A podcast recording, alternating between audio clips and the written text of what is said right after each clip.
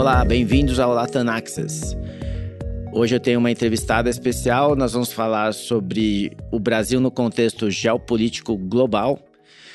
É, minha entrevistada é a Bruna Santos, diretora do Brasil Institute, do Wilson Center, que é um think tank independente em Washington. Oi, Bruna, tudo bem? Obrigado por aceitar o meu convite. Olá, muito obrigada. Estou muito feliz em estar aqui com vocês hoje. Legal, vamos lá. Então, como eu falei, hoje nós vamos falar sobre geopolítica. Eu queria começar falando sobre a atuação do presidente Lula na, nas suas viagens internacionais. É, desde quando começou o mandato, já, já são aí quase seis meses, o presidente já viajou para a Argentina, para a China, para o Egito, para os Emirados Árabes, para a Espanha, para os Estados Unidos, para o Japão, para o Reino Unido e para o Uruguai. Além disso, ele recebeu aqui no Brasil o, o Nicolás Maduro da Venezuela e a, além de outros 10 presidentes, enquanto ele tá, a gente estava é, recebendo os líderes da América Latina num summit regional. Ah, como você vê os principais desafios e oportunidades para o Brasil na, na arena geopolítica hoje? Muito legal sua pergunta e até que, e o fato de que você pontuou todos os países que o presidente Lula visitou e vale ressaltar que ele visitou, ele começou, ele entrou, voltou à arena internacional já como presidente eleito antes até do, de assumir o mandato quando ele foi para a COP no Egito e já foi recebido quase como líder de Estado, o que coloca, colocou o presidente Lula num terceiro mandato que onde havia uma grande expectativa em relação à sua política externa. Uhum. Ele e também porque partia-se de uma, ele partia de uma vantagem de um otimismo do mundo em relação à memória positiva do Lula 1 e 2, né? Uhum. Mas, e esse cenário uh, favorável, ele permitiu até que o presidente com, uh, com, alcançasse algumas vitórias relativas aí, né? Ele mobilizou recursos para o Amazon Fund, segue mobilizando, fez numerosas reuniões de alto nível que marcaram uma normalização das relações com parceiros tradicionais do Brasil, como a Argentina, como o próprio Estados Unidos. E a, essa narrativa de o Brasil voltou, né, que é, inclusive é, uma, é um slogan que o presidente Temer utilizou, então é engraçado retomar essa. Uhum. O Brasil segue voltando, né? ela tem sido de fato abraçado, abraçada aí por esses, uh, por esses líderes mundiais. No entanto, vale ressaltar que o Lula também tem acumulado um número notável de erros que poderiam ter sido evitados no campo da política externa. A viagem do Lula à China, eu acho que foi um momento que todos nós, né, dos, da, que acompanham as relações internacionais, estávamos ali olhando para entender quais seriam as táticas, quais seriam as táticas dessa política externa que está, está emergindo nesse novo mandato. Uhum. Nós já esperávamos que o, que o presidente Lula adotasse uma política externa baseada numa estratégia que é a tradicional da, da, do, do, Brasil, né, que é uma de não, não alinhamento automático a Pequim e a Washington. Então, diante de um, de um iminente ou de uma competição internacional, o Brasil busca progressiva, buscaria progressivamente evitar emaranhamentos aí com disputas entre as grandes potências, uhum. que é uma estratégia que, independente de concordar ou não, ela era esperada por todos nós. No entanto, essa estratégia, ela precisa, ela prescinde de um bom arsenal de táticas que sejam adaptáveis, claro, mas nunca ambivalentes. E o que aconteceu, na verdade, com a visita do presidente Lula à China, quando ele fez um, afirmações equivocadas a respeito do papel dos Estados Unidos e da União Europeia no conflito uh, na Ucrânia, levantou aí uma série de uh, desconfortos nas grandes potências. Entendi. A recente cúpula dos presidentes sul-americanos, que ocorreu, como você mencionou, no final de maio, ela reforçou essa, essa percepção de que o presidente ele, ele está incorrendo em erros que poderiam ser facilmente evitados. Assim, ele, o encontro ele poderia ter sido a maior oportunidade uh, do presidente Lula nesses primeiros seis meses na sua política externa, especialmente considerando que a região foi relativamente abandonada pelo, uh, pelo antecessor, então seria o Brasil voltando a um protagonismo como líder regional, mas as palavras e as ações dele do, e, durante a cúpula, clamando Maduro pela sua legitimidade democrática, foi um erro grave no sentido de que um, é compreensível que eles quisessem estabelecer uma relação pragmática e recebesse uh, o presidente Maduro como qualquer outro uh, presidente latino-americano e estabelecesse ali uma, um, um diálogo, Sim. inclusive visando uma, uma redemocratização da Venezuela. Uhum. Mas é importante notar isso, eu, eu quero que seja acho que uma mensagem importante aqui. Eu acho que num cenário de competição, você quer, como é, como é o caso do Brasil hoje, olhando para a competição Estados Unidos e China, você quer manter uma certa flexibilidade e independência. Você quer, como a gente diz em inglês, hedge your bets, né? uhum. né? Você quer ter margem de manobra. Uhum. Mas você precisa ser muito delicado no equilíbrio e de, da sua diplomacia. Ela precisa ser cautelosa e ela precisa ter uma visão estratégica de longo prazo. É, é, muito outros países, não é só o Brasil que busca uma gestão de riscos diante dessa, desse, desse cenário de competição. Mas essas oscilações, como eu mencionei, né, em relação ao conflito ucraniano, essas, essas, um, essa, essa, essa recepção ao Maduro em Brasília, com louvor e clamando o, pre o, presidente pela sua legitimidade democrática, elas demonstram uma falta até de entendimento sobre a gravidade, muitas vezes, da ameaça uhum. do, do, do, declínio democrático no mundo hoje. E, e também demonstra, no caso de, da Ucrânia, uma, uma, uma falta de compreensão da ameaça russa na Europa e o quanto essa, essa questão tem sido importante para os americanos, inclusive uh, olhando para o papel da China nesse, nessa moderação. Então, acho que o, o, a principal reflexão aqui é pensar, bom, o não alinhamento automático é uma decisão estratégica, uma decisão estratégica que exige cautela, uhum. mas também há uma, uma, uma percepção cada vez maior de que o Brasil precisa ser cauteloso enquanto faz esse hedging, né, essa gestão de riscos com, uh, com, nesse conflito. Entendi. E por fim, eu acho que no hemisfério hoje o Brasil e sempre sempre friso isso, assim, acho que o Brasil e Estados Unidos têm hoje um momento na relação bilateral que é muito importante. Eu acho que são países que estão se olhando no espelho em muitos desafios e em muitas oportunidades. Ambos os presidentes, tanto Lula quanto o presidente Biden, estão sob muita pressão para lidar com, com questões relacionadas à capacidade do Estado de resolver grandes problemas, à capacidade do Estado de implementar políticas públicas que enfrentem a desigualdade e a recessão. Sim.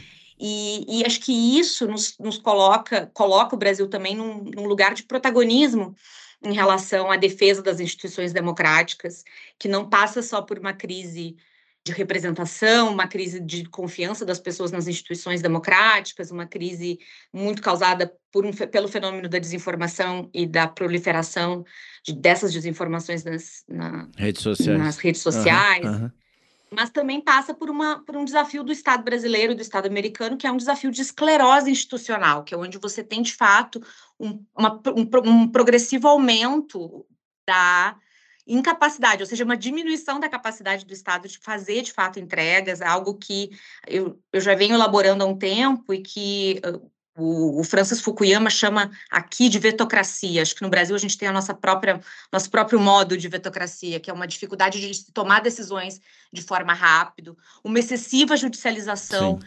dos problemas do, do, processo político. Então, muitas coisas que poderiam ser definidas através da política acabam sendo judicializadas, uma excessiva fragmentação do processo de tomada de decisão. Então, acho que todos esses são vírus, né, que que são que estão afetando o nosso sistema democrático. E acho que Brasil e Estados Unidos se olham no espelho quando pensam, refletem sobre esses temas e deveriam juntos buscar oportunidades, porque acho que esse é um, um dos grandes diferenciais que os dois países têm. Mas aí então você acha que o Brasil deveria priorizar os Estados Unidos ou você acha que eh, pegando aí os três grandes blocos econômicos do mundo, Estados Unidos, Europa e, e Ásia, né, sendo Ásia principalmente China, que, é, que eu estou querendo dizer, é, o Brasil deveria priorizar algum desses três blocos ou simplesmente é, não? Não, eu acho que tem hoje um. O Brasil tem vantagens com, de relacionamento com os diferentes blocos e os diferentes blocos e países individualmente, né? Acho que isso é um, uhum. ponto. E aí, uh, e por isso que eu, eu, trago muito essa reflexão de que o Brasil hoje na política, se colocando no, no contexto geopolítico global, ele está avaliando aonde a perda é menor, né? Ele está hedging the bets, ele está literalmente fazendo uma gestão de risco e oportunidades, assim. Uhum. Então, uh, acho que o, o, hoje, por exemplo, o Brasil há uma discussão e uma expectativa muito grande no mundo da assinatura de um acordo de livre comércio entre o Mercosul e a União Europeia, que já vem sendo discutido há anos e que se representa, na minha opinião, talvez uh, junto com arcabouço fiscal e, e, e reforma tributária, o, assim, três grandes vitórias da, da gestão do presidente Lula. Uhum. Eu acho que seria uma grande vitória do, do presidente Lula nesse mandato.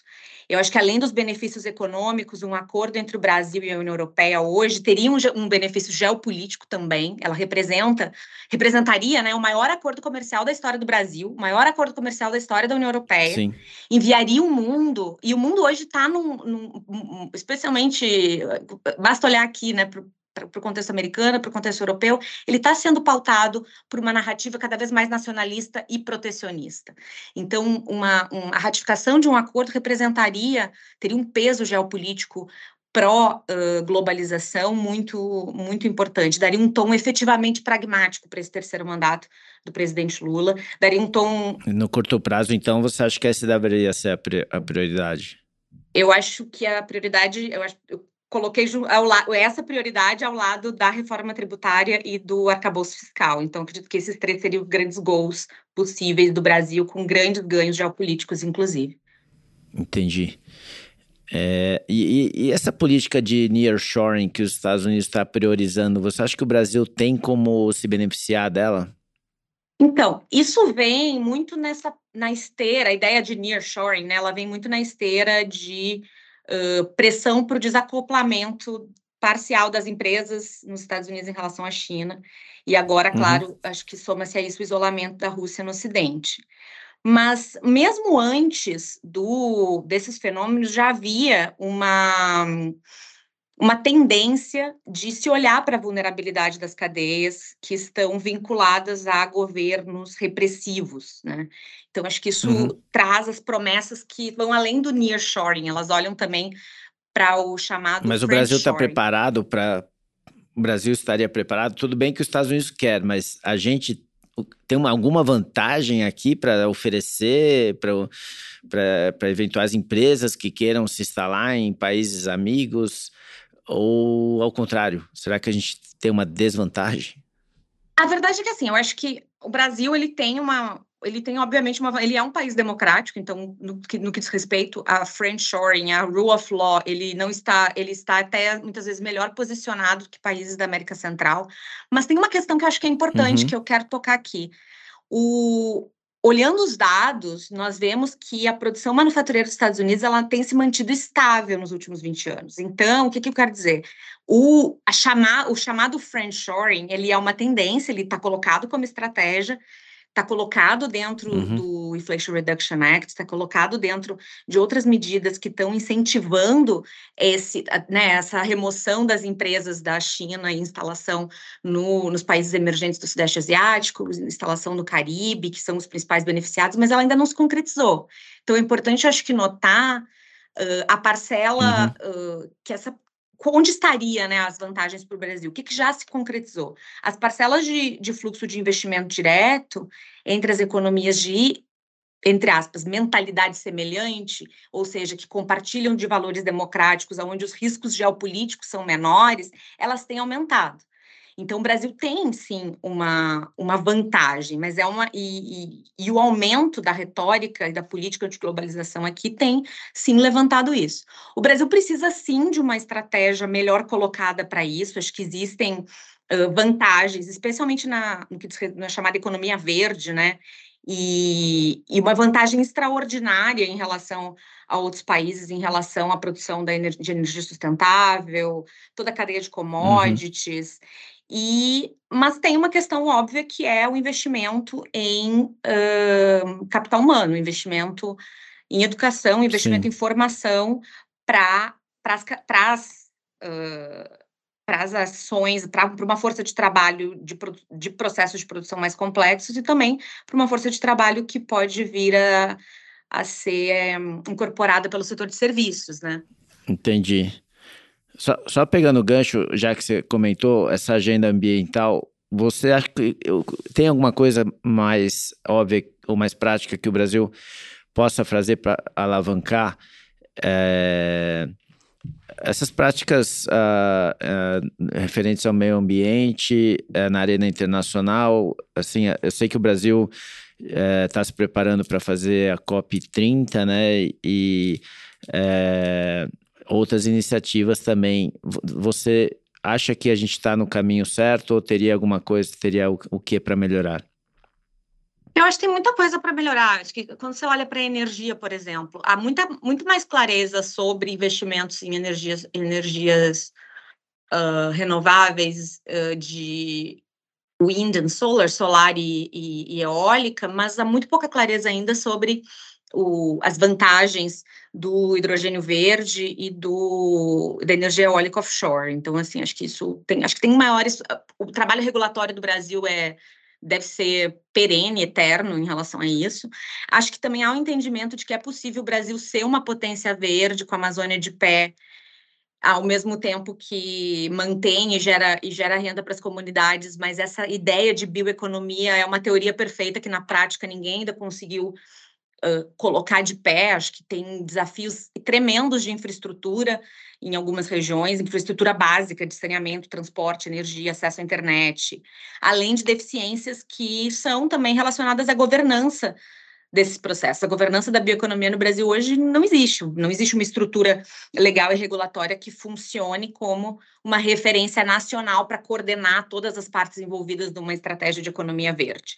Então, Entendi. acho que tudo isso são uh, são assim oportunidades que a gente tem, que estão colocadas, que as vantagens são óbvias, mas o Brasil precisa garantir um ambiente regulatório adequado e, claro, uma governança e o, e o básico, que é o, como eu mencionei, infraestrutura, transporte, energia, acesso à internet, saneamento nessas regiões. Assim. Ou seja, mais muitos desafios. É, muitos São muitas desafios. oportunidades, mas é, muitos desafios ao mesmo tempo. Né? São muitas oportunidades e muitos desafios. Mudando um pouco para o outro lado agora, a gente falou do lado ambiental, mas vamos, vamos falar da produção agrícola aqui. O Brasil, esse ano, vai ter uma safra de recorde de novo, né, em 2023, mais de 300 é, milhões de, de, de, toneladas de grãos. Uh, como você acha que o Brasil pode alavancar o fato de você ser o maior exportador, um dos maiores exportadores de comida no mundo, onde é, vai faltar comida é, em muitos lugares e, e, e, isso tende a ser uma tendência, né? Como alavancar essa, esse nosso potencial? Então, tem um dado que eu acho que é bem importante e, e ele fala, ele entra um pouco nessa questão da, das finanças sustentáveis, né? Que é a questão do, do acesso ao financiamento sustentável. A agricultura moderna, né, a agricultura de alta produtividade hoje no Brasil, ela se restringe a uma parcela ainda muito pequena dos produtores brasileiros. Então, muito, uma boa uhum. parte dos produtores brasileiros não, ainda não tem acesso a insumos e a tecnologia. Então, para isso, é necessário aumentar o financiamento para essas atividades. Hoje só, são só 16% dos estabelecimentos das, dos agros, eu, eu, brinco que tem muitos agros no Brasil, né? São 16% dos estabelecimentos a, apenas em que é possível se encontrar uma adoção mais moderna de tecnologia, inclusive com o uso de rastreabilidade por blockchain, rastreabilidade da cadeia, aplicação de insumos, modernidade no cultivo. As outras ainda muitas delas nem uh, utilizam adubação e fertilização, ainda utilizam uh, maneiras muito precárias. Então, acho que a oportunidade brasileira ela reside em ampliar o acesso a, o, ao, ao, ao modelo de, de financiamento sustentável para que leve mais, mais inovação e, e, produtividade ao campo, num processo que eu acho que já vem acontecendo de transformação no campo e na, na, na cadeia de valor do agro, né?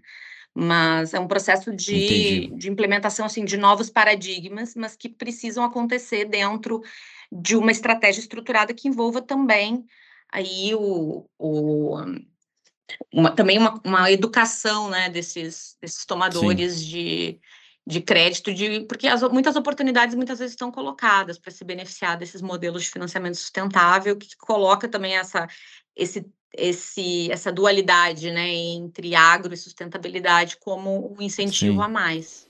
Sim. Ah, ou seja, né, baseado aí nas suas duas últimas respostas, o meio ambiente e o agro tem que andar de mãos dadas, né? Se a gente quiser aproveitar todas as oportunidades que tem pela frente.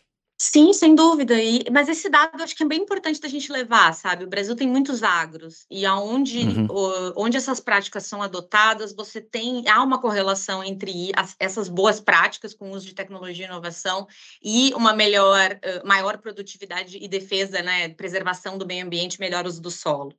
Então acho que essa uhum.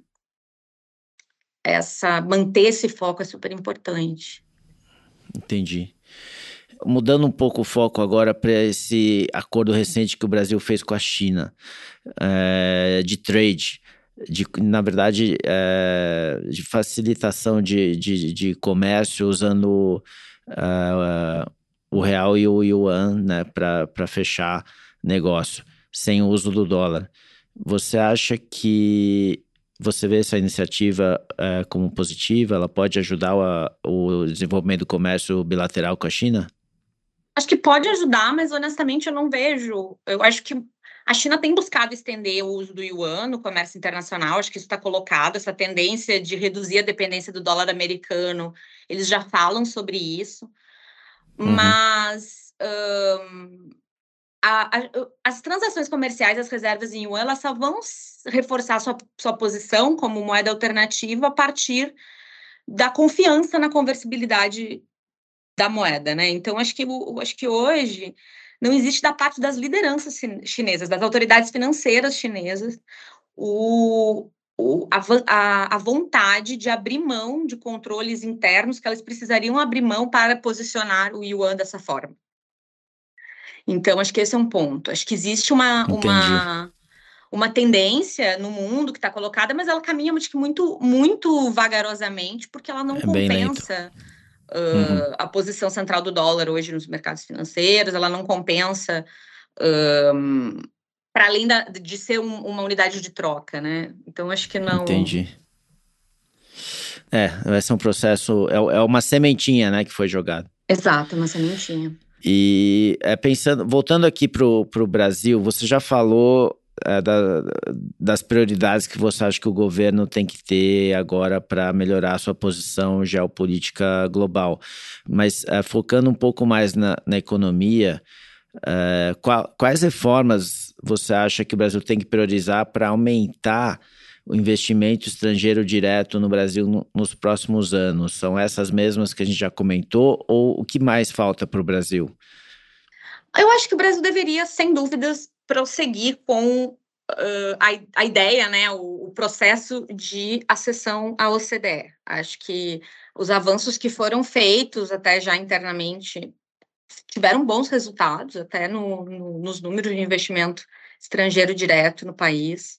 Acho que o, acho que o país também até se beneficiou em alguma medida desse dessa mudança no cenário geopolítico. Muitos investidores uh, buscam estão buscando menor, uh, né, assim, países de menor risco geopolítico, como eu mencionei anteriormente, com essa questão do nearshoring, que eu acho e do friendshoring especialmente, que tem uh, existe uma, uma oportunidade ali. Obviamente, a questão fiscal, a responsabilidade fiscal e o compromisso do presidente Lula com a responsabilidade fiscal, com a produtividade, com o crescimento, é importante, então acho que a gente tem que se manter muito atento com os desdobramentos agora dessa discussão em torno do arcabouço fiscal e de uma reforma tributária, mas acho que o uhum. Brasil também precisa, e eu, foquei, eu falei sobre isso, assim, acho que uhum. para man nós mantermos a nossa estabilidade institucional, democrática, a gente precisa de uma reforma administrativa. Acho que o Brasil precisa de, assim, se debruçar, assim como os Estados Unidos, sobre o problema que é a falta de eficiência e de capacidade do Estado hoje de resolver problemas. Uhum, Acho uhum. que o Brasil tem enormes vantagens competitivas, como eu já falei, matéria-prima, agricultura, agronegócio, energia, fontes renováveis. Então, assim, acho que isso tudo coloca, nos coloca num, num espaço de isso que, a gente, isso que a gente falou, né? Muita, muito potencial, mas assim, muita dificuldade de, de capturar esse potencial e transformar ele em resultado. Assim, acho que essa é a. Isso só vai acontecer no momento que a gente tiver um modelo de governança mais ágil. O que eu quero dizer com isso? Em que a gente consiga fazer, fazer acontecer mais rápido, né? Entregar mais rápido infraestrutura, entregar mais rápido inovação, entregar mais uhum. rápido um, soluções, inclusive serviços públicos para a população. E para isso, só uma reforma administrativa e de governança pode resolver. É verdade, muito, muito bem lembrado e colocado. Aliás, no, no mundo que a tecnologia está cada vez dominando mais a produtividade das empresas, né? se os governos não acompanharem e, e não estão acompanhando né? é, essa, essa revolução tecnológica, Uh, daqui a pouco o modelo não para de pé, né? A gente já, tá, é. já estamos com muitos problemas para manter a democracia do jeito que ela, ela, ela tem funcionado nos últimos anos. Mas se os governos não se atualizarem, é, vai ser cada vez mais difícil, né?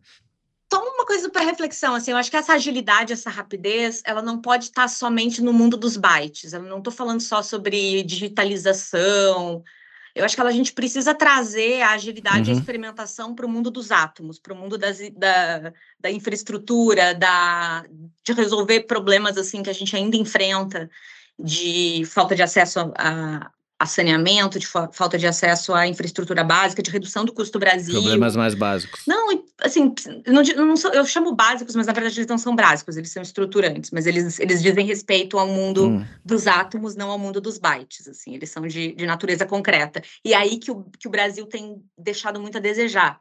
Eu brinco sempre que a gente construiu Brasília em 40 meses e hoje em dia a gente leva duas vezes ou três vezes mais do que isso para consertar uma ponte no, meio, no centro da cidade.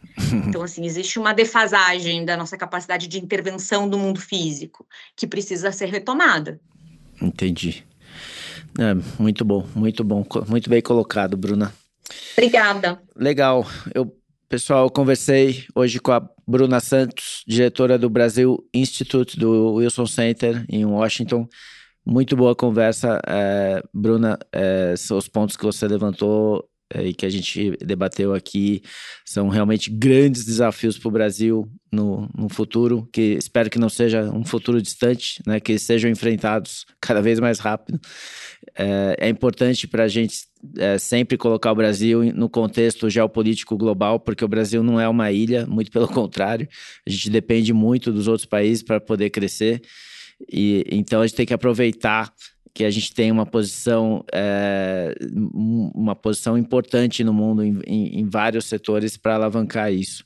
Muito obrigado pela sua participação, Bruna. Espero que você volte mais vezes para conversar com a gente sobre esses e outros assuntos.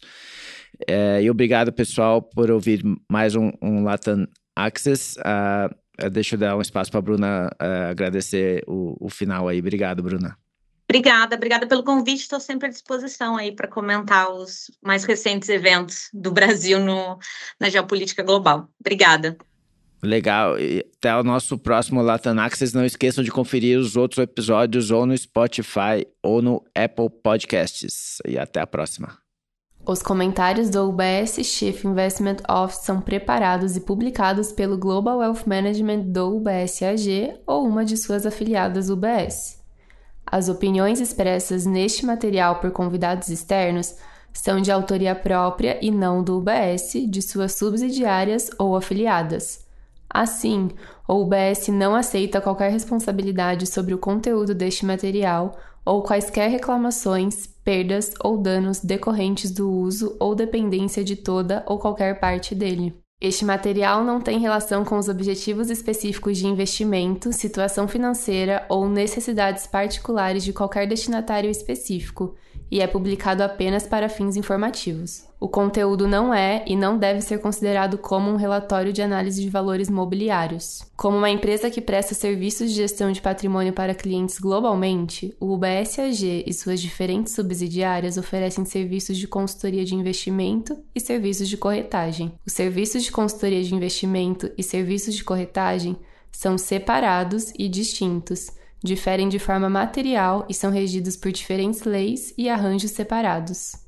Nada neste podcast se destina a ser e não deve ser considerado como qualquer forma de solicitação ou promoção. Nem todos os serviços ou produtos estão disponíveis para os clientes em todas as jurisdições. Nos Estados Unidos, o UBS Financial Services Inc. é uma subsidiária do UBS AG e membro da FINRA SIPC. Para mais informações, visite nosso site em ubs.com/workingwithus. Para obter a informação legal completa completa aplicável aos comentários independentes produzidos pelo UBS, visite nosso site em ubs.com/cio-disclaimer.